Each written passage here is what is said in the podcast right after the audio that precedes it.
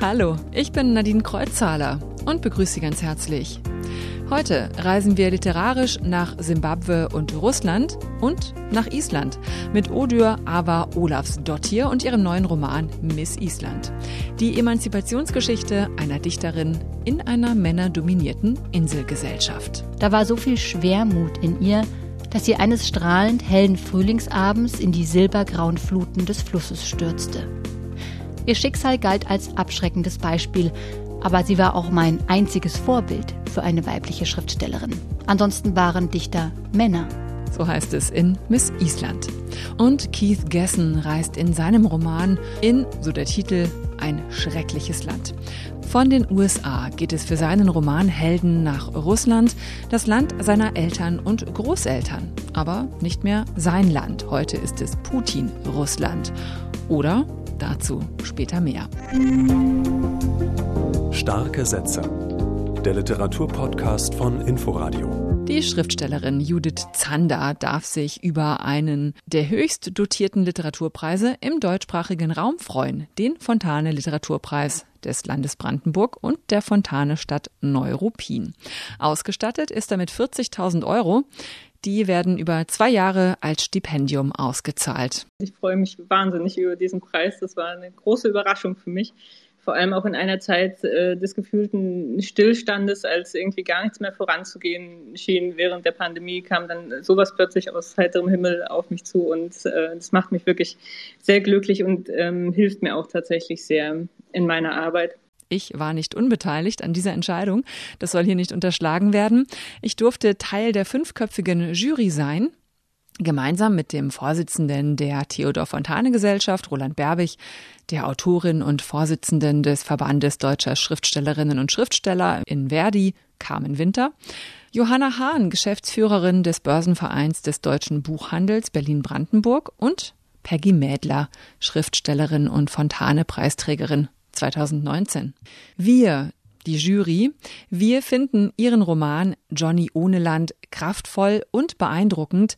In Form einer Selbstbefragung in der zweiten Person Singular kreist diese Familiengeschichte um die Themen Identität, Geschlechteridentität und Zugehörigkeit und wird auf über 500 Seiten zu einem Plädoyer für eine selbstbestimmte Verweigerung jeglicher Kategorien und Zuschreibungen.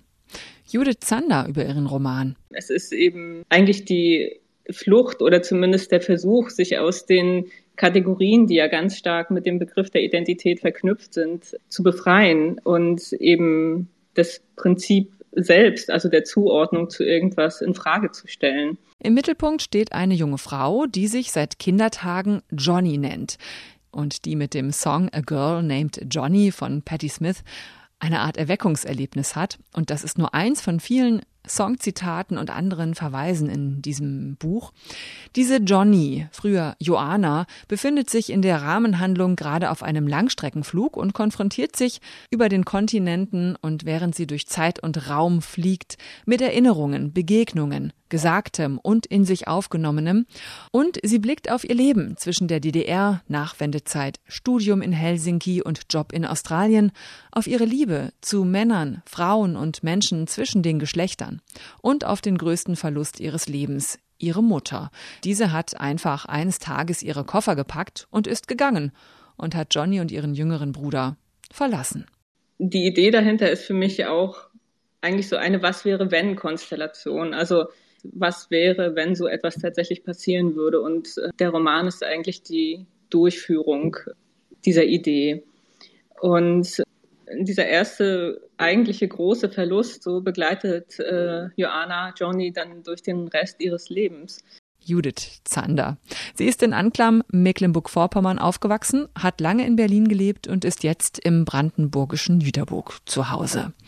Im Moment, sagt sie, bringt sie gerade einen neuen Gedichtband zu Ende. Der wird nächstes Jahr im Frühjahr erscheinen und dann gibt es so kleine Ideen für eine weitere Prosaarbeit, aber dazu weiß ich selber noch gar nichts Genaues und das muss ich im Herbst dann erstmal herausfinden. Judith Zander hat sich in dieser Woche schon mal über den Fontane Literaturpreis gefreut und die Verleihung findet dann am 20. August live in der Kulturkirche Neuruppin statt. Miss Island. Um dieses Buch von Odur Ava Olafsdottir geht es jetzt. Und zur Einstimmung gibt's erstmal ein paar starke Sätze daraus vorneweg. Wenn sie benachbarte Höfe besuchte, blieb sie zu lange sitzen, wollte entweder Gedichte rezitieren oder schwieg stundenlang und tunkte Zuckerwürfel in ihren Kaffee. Man erzählte, sie höre beim Schreiben Streichorchester, wecke nachts ihre Kinder und trage sie hinaus auf den Hofplatz, um ihnen das zuckende Nordlichtermeer zu zeigen, wie es in Kaskaden über den schwarzen Himmel wogt, und zuweilen schließe sie sich im ehelichen Schlafzimmer ein und ziehe sich die Bettdecke über den Kopf. Da war so viel Schwermut in ihr, dass sie eines strahlend hellen Frühlingsabends in die silbergrauen Fluten des Flusses stürzte. Man fand sie in einem Forellennetz bei der Brücke, zog eine Dichterin mit gestutzten Flügeln an Land, im klatschnassen Rock, mit Laufmaschen in den Strümpfen, dem Bauch voll Wasser. Sie hat mir mein Netz ruiniert, klagte der Bauer, dem das Stellnetz gehörte. Ich hab's für Forellen ausgelegt, aber die Maschen waren doch nicht für eine Dichterin gemacht. Ihr Schicksal galt als abschreckendes Beispiel, aber sie war auch mein einziges Vorbild für eine weibliche Schriftstellerin. Ansonsten waren Dichter Männer. Ich lernte daraus, niemanden in meine Pläne einzuweihen. Die Sommerferien stehen vor der Tür und pünktlich zur beginnenden Urlaubszeit hat sich meine Kollegin Ute Büsing einen Roman vorgenommen, der sich gut zum Abkühlen eignet. Zumindest darf man das annehmen bei Miss Island, denn es geht in kühlere Gefilde. Der Roman der isländischen Autorin Odur Ava Olafsdottir ist gerade auf Deutsch erschienen, eignet sich eben als Urlaubslektüre besonders gut. In Frankreich wurde er vor zwei Jahren mit dem Preis für den besten ausländischen Roman ausgezeichnet. Odur Ava Olafsdottir, 63 Jahre alt, lebt in Reykjavik und ist eine der erfolgreichsten Schriftstellerinnen ihres Landes, wurde insgesamt schon in 33 Sprachen übersetzt. Na, das spricht ja für eine gute Lektüre. Ute, hattest du denn eine gute Lektüre und worum geht's eigentlich in Miss Island? In der Tat habe ich den Roman von Odur Ava Olafsdottir gerne gelesen und ich fühlte mich auch abgekühlt, denn Miss Island wird zwar von Vulkanausbrüchen gerahmt, wo es bekanntlich verdammt heiß wird, aber erst auf dem Land und dann später in der isländischen Hauptstadt, eben in Reykjavik, herrschen doch meist kühlere bis eisige Temperaturen vor. Im Mittelpunkt dieses absolut frisch geschriebenen Romans mit stimmungsvollen Landschaftsbeschreibungen steht Ich-Erzählerin Hekla von ihrem Vulkan vulkanologisch versessenen Vater nach einem Vulkan benannt, die 1963 mit 22 Jahren vom elterlichen Hof in einem verrauchten Überlandbus in die Dichtermetropole Reykjavik aufbricht, um sich als werdende Schriftstellerin zu finden. Dabei hat sie nur eine alte Remington-Schreibmaschine und James Joyce Ulysses bei sich. Und der steht schon für das, was die junge Frau will, nämlich eine andere, eine neue Literatur jenseits der verbreiteten triefigen Nordland-Sagas ihres Herkunftslandes.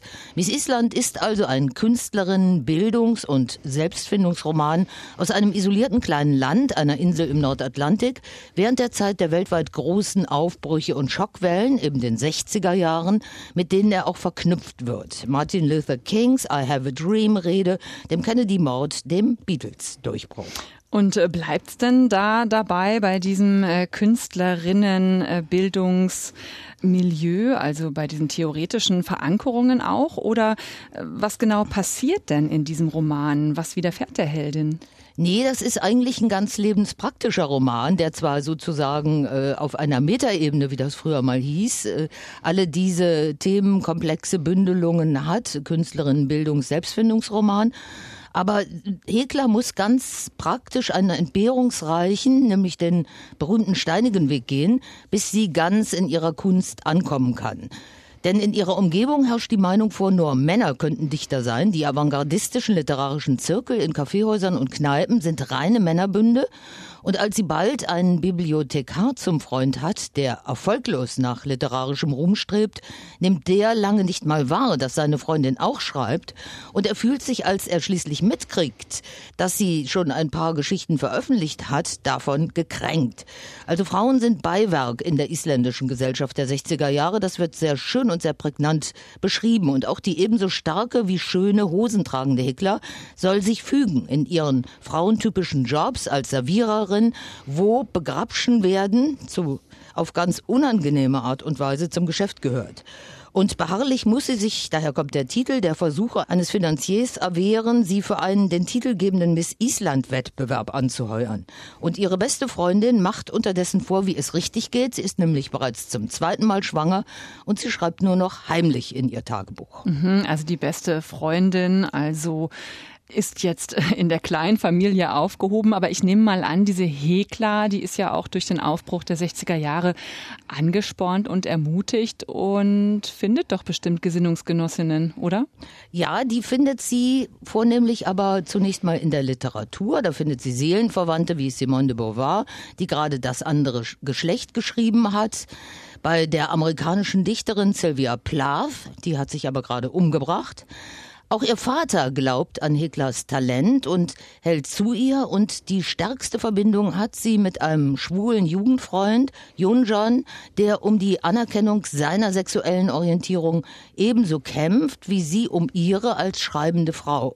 Was ihr die Schreibmaschine ist ihm die Nähmaschine und tatsächlich finden diese beiden Außenseiter dann im dänischen Kopenhagen zusammen. Sie heiraten, was aber eher seinem Schutz dient als ihrem und sie gehen auf Reise in den Süden, mutmaßlich nach Italien, wo sie dann nur noch schreibt. Also ich finde tatsächlich, Odur Ava Olofsdottir hat eine ganz starke Frauenfigur, auch eine sehr lebendige eben geschaffen, eine frühe Feministin, wenn man so will, die mit großer Klarheit ihren Weg geht. Ja, eine klare Empfehlung also hier von meiner Kollegin Ute Büsing. Miss Island von Odur Ava Olafsdottir ist in der Übersetzung von Tina Flecken bei Surkamp erschienen und für 22 Euro zu haben. Ein schreckliches Land, so heißt der neue Roman von Keith Gessen. Ein US-Amerikaner reist hier von New York nach Moskau und entdeckt seine russischen Wurzeln. Genau wie sein Romanheld wurde auch Keith Gessen in Russland geboren und ist in den USA aufgewachsen. Sein Blick auf das Russland Putins kommt genau richtig in einer Zeit, in der die Spannungen zwischen dem Land, wo er geboren und dem Land, wo er aufgewachsen ist, wieder größer werden. ARD-Literaturkritiker Matthias Schümann stellt Ihnen ein schreckliches Land und Keith Gessen vor. Kaum hat er den Moskauer Flughafen verlassen, da dämmert es Andrei Kaplan, dass dieses Russland, das er gerade betreten hat, überhaupt nicht dem Bild entspricht, das er im Kopf hatte. What happened to the scary dictatorship? Was war aus der furchteinflößenden Diktatur geworden? Wo war das blutrünstige Regime? Ich hatte erwartet, verhaftet zu werden, aber niemand wollte mich verhaften. Keiner interessierte sich auch nur einen Scheiß für mich. Dafür war ich einfach viel zu arm. I was too poor for that. André findet sich in einer glamourösen Welt wieder, in der die Mieten hoch sind und der Cappuccino im Café ein Vermögen kostet. André selber ist ein unterbeschäftigter Literaturexperte mit fast keinem Geld auf dem Konto. Und bald schon stimmt er ein in den Satz, den seine Großmutter andauernd wiederholt. This is a terrible country. Dies ist ein schreckliches Land. Allerdings meint die schon leicht demente Oma den Satz ganz anders als André. Sie lebt in einer Wohnung, die sie einst von Stalin geschenkt bekam. Als André dann auch noch auf offener Straße niedergeschlagen wird, beschließt er nicht etwa zu fliehen, sondern das Land richtig kennenzulernen. Keith Gessen führt vor, wie der westliche Blick auf Russland an der Realität des Landes scheitert. Was in den Zeitungen stehe, sagt er, das seien die Verhaftungen, die Demonstrationen, die Anschläge. Aber Russland bietet eben noch einiges mehr. If you go to Moscow or St. Petersburg, Wenn man nach Moskau oder St. Petersburg fährt, dann sieht man dort gut angezogene Leute in den Cafés sitzen, lächelnd und lachend. Das ist die Natur eines zeitgenössischen autoritären Regimes. Es kann beides sein. Die Verhaftungen finden statt, Anschläge sind nicht gewöhnlich, aber sie kommen vor. Und gleichzeitig sind da viele Leute, denen es sehr gut geht und die es sich aussuchen können, zu ignorieren, was da passiert. and who can choose to ignore what is happening. Keith Gessens Roman ist in dieser russischen Gegenwart angesiedelt. Fast jedenfalls. Das Buch spielt 2000 2008, als Dmitri Medvedev Regierungschef war. Keith Gessen wohnte damals in Moskau, tatsächlich um seine Großmutter zu betreuen. Er erlebte die Zeit als ein gewisses liberales Durchatmen des Landes. Seine Romanfigur André lässt er in die oppositionelle Szene einsteigen. Die Aktivistin Julia spielt dabei eine gewisse Rolle. Nach und nach entwickelt er eine Vorliebe für marxistische Theorien und einen kritischen Blick auf sein Heimatland. Und auch dabei sind Romanfigur und Autor gar nicht so weit auseinander. If we have any hope of Wenn wir noch Hoffnung haben, den Planeten vor der Klimakrise zu retten, wenn wir noch Hoffnung haben, uns vor der extremen Rechten zu schützen, dann denke ich, müssen wir wegkommen von der Politik, der Austerität, des neoliberalen Wettbewerbs hin zu einem menschlicheren und sozialdemokratischen Lebensstil. Ich denke, das ist realistisch. Es geht um Leben und Tod. I just think that's uh, realistic. I think it's it's life or death. André wird zum glühenden Regierungskritiker. Er spielt begeistert Eishockey in einer Mannschaft, die immer verliert und trotzdem Spaß hat. Und endlich fühlt er sich zu Hause, bekennt er auf einer Party. I'm not leaving, said Sergei. Ich gehe nicht fort, sagte Sergei. Mein Schicksal ist mit dem Schicksal dieses Landes verbunden, komme was wolle. Ich sehe es genauso, sagte Julia leise. Okay, sagte ich zu ihr. Wir saßen direkt nebeneinander, aber auch zu allen anderen.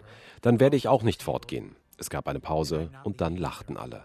Wir tranken darauf, dass ich blieb. We drank to me staying. Wenn der Roman an dieser Stelle endete, wäre er ein unglaubwürdiges Machwerk. Aber Keith Gessen führt seiner Figur André auch noch die furchtbare Seite dieser Diktatur mit smartem Antlitz vor. Dafür lässt er sich aber Zeit. Fast 500 Seiten hat der Roman. Gessen erzählt gemächlich, manchmal mit sehr handfester Sprache. Spaß daran hat offenbar auch Jan Karsten, der Übersetzer und Verleger der deutschsprachigen Ausgabe. Langatmig ist der Roman allerdings nicht. Es dauert nun mal, ein Land kennenzulernen. Zumal ein so widersprüchliches wie Russland.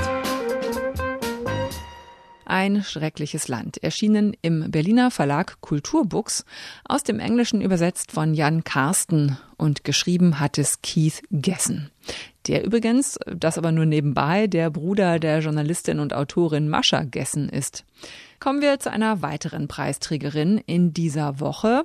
Tsitsi Dangaremga, Schriftstellerin und Filmemacherin aus Simbabwe. Sie bekommt in diesem Jahr den Friedenspreis des deutschen Buchhandels. Das ist diese Woche bekannt gegeben worden. Eine gute Entscheidung, finde ich. Jana Gent aus dem ARD-Studio Südliches Afrika stellt Ihnen Tsitsi Dangaremga jetzt nochmal näher vor. Preisgekrönte Filmemacherin, Romanautorin, Aktivistin im Kulturbereich, öffentliche Intellektuelle. Innovativ und fast furchtlos. So beschreibt sich Tsitsi Dangaremka selbst in ihrem Profil auf Twitter. In einer Videokonferenz neulich hat sie das noch erweitert.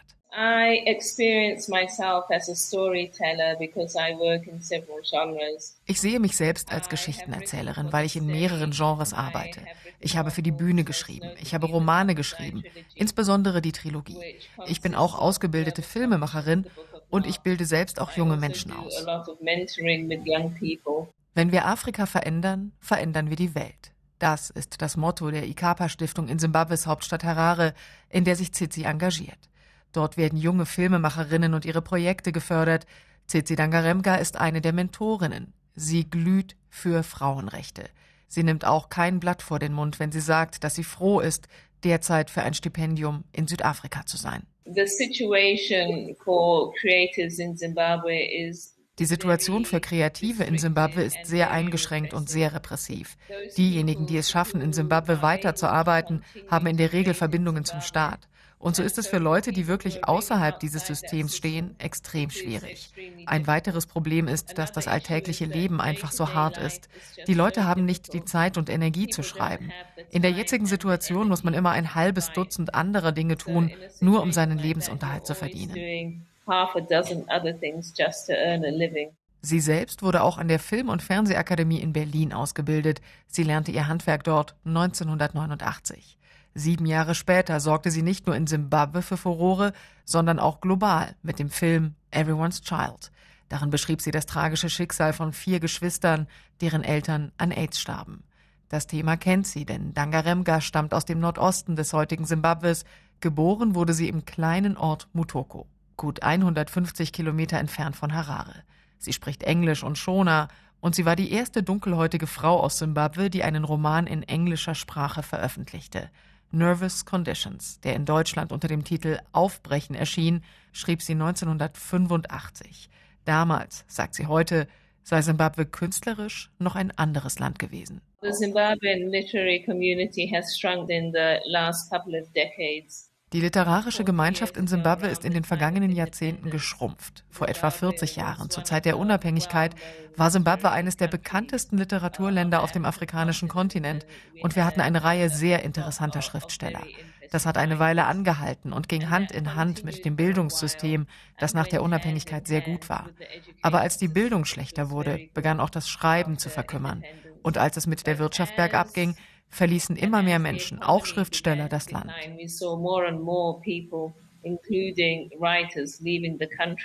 Sie selbst lebt noch in Simbabwe und engagiert sich dort. Dabei ist sie stets bodenständig geblieben. Tsitsidangaremga ist kein unbeschriebenes Blatt. Sie hat schon manchen Preis gewonnen. Und doch scheint es, als würde sie derzeit so gefeiert werden wie nie zuvor.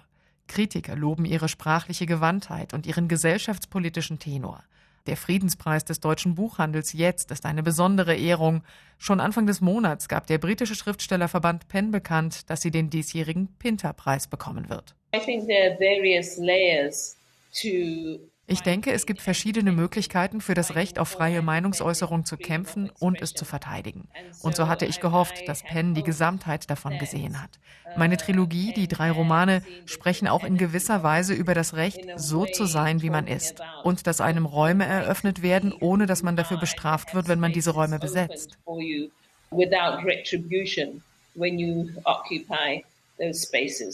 Der letzte Roman ihrer Trilogie, The Mournable Body, wird in Deutschland im September erscheinen. Der deutsche Titel wird lauten Überleben. Von der New York Times wurde das Buch bereits als Meisterwerk gelobt, im britischen Guardian als Klassiker. Und für den wichtigsten britischen Buchpreis, den Booker-Preis, kam der Roman in die engere Auswahl. Tsitsi Dangaremga ist mehr als eine Künstlerin, sie ist für Simbabwe eine zivilgesellschaftliche Kraft. Zurzeit ist sie an der Universität Stellenbosch in Südafrika, wo sie am Institut für höhere Studien ein Stipendium hat. Dort recherchiert sie für ihr nächstes Buch. Zizi Dangaremga ist 62 Jahre alt und noch lange nicht fertig. Zizi Dangaremga im Porträt von Jana Gent. Mehr Literatur aus Afrika lässt sich übrigens auch in diesem Jahr wieder beim African Book Festival in Berlin entdecken. Das hat Zizi Dangaremga auch schon kuratiert. 2019 war das. In diesem Jahr übernimmt das Kalaf Ipalanga, der aus Angola stammt und in Lissabon und Berlin lebt. Musikbegeisterte könnten ihn kennen als Gründer der Gruppe Buraka Som Sistema. Schwerpunkt beim African Book Festival in diesem Jahr ist also Literatur aus Angola und aus den portugiesischsprachigen Ländern Afrikas. Headliner des Festivals ist José Eduardo Agualusa. Seine Bücher wurden in mehr als 30 Sprachen übersetzt und zuletzt ist die Gesellschaft der unfreiwilligen Träumer auf Deutsch erschienen bei C.H. Beck. Das African Book Festival findet am 16. und 17. Juli statt im Freiluftkino Rehberge. Da sind AutorInnen und KünstlerInnen zu erleben vom afrikanischen Kontinent und der Diaspora. Es gibt Lesungen, Vorträge, Spoken Word Performances, Konzerte und Diskussionsrunden, Food Trucks mit afrikanischem Essen und Marktstände. Tickets gibt's auf der Homepage des Freiluftkinos Rehberge. Bleibt noch der letzte starke erste Satz. Diesmal kommt er aus Schöner denn je von Hans-Ulrich Treichel. Dieses Buch stelle ich Ihnen dann nächste Woche vor bei meiner Kollegin Ute Büsing. Ich habe nie jemandem davon erzählt. Von meinem Auserwähltsein, wenn ich es einmal so nennen darf. Ich bin Nadine Kreuzzahler. Tschüss. Bleiben Sie stark. Starke Sätze. Der Literaturpodcast von Inforadio. Wir lieben das Warum.